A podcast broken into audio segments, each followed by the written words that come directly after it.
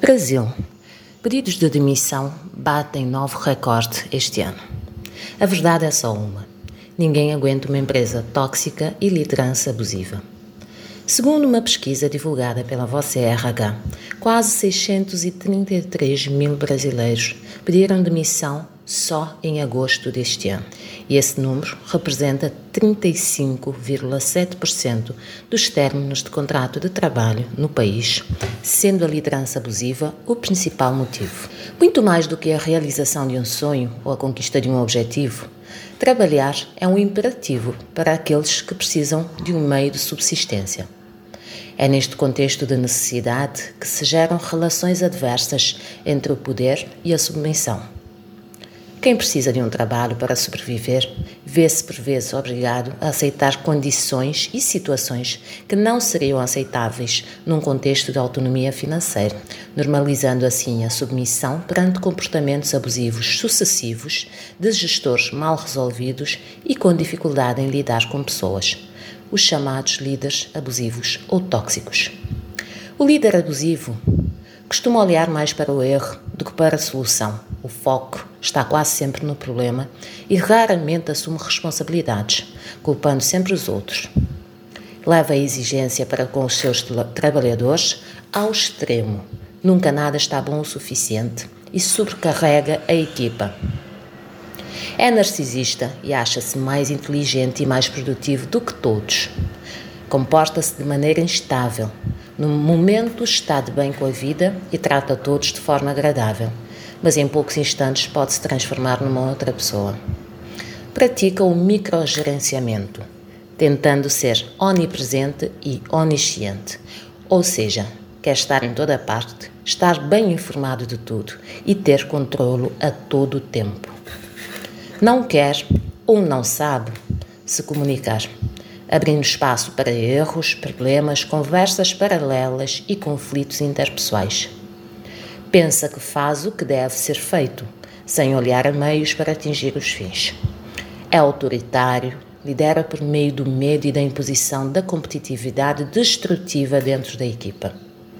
Não se preocupa com um bom ambiente de trabalho, mostrando desinteresse pelo clima organizacional.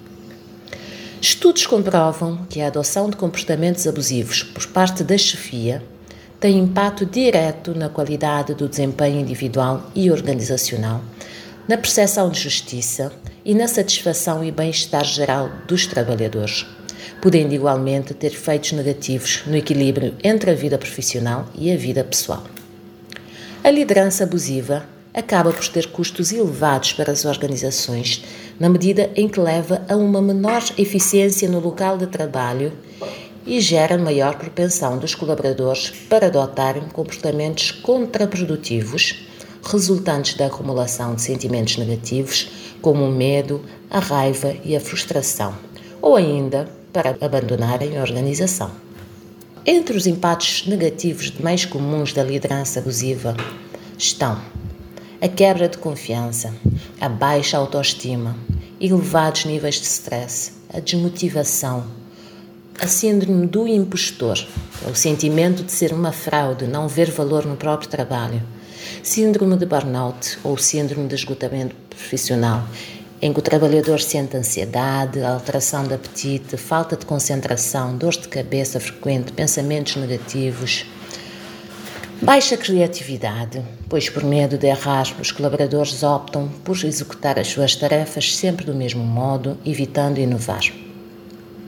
Alguns autores caracterizam a relação de liderança abusiva como uma combinação entre os traços negativos da personalidade do líder e a assimetria de poder, sugerindo que a assimetria natural que caracteriza a relação entre chefia e subordinados cria amplas oportunidades para a ocorrência de abusos, caso o líder seja propenso a manipular e a explorar os subordinados.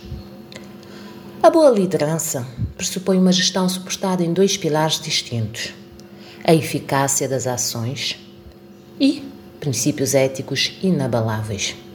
Assim, de um bom líder, é esperado não só que seja eficaz no atingimento de resultados para a organização, mas que também trate os seus colaboradores com dignamente, com respeito, criando um ambiente de trabalho equilibrado, seguro e saudável a todos os níveis.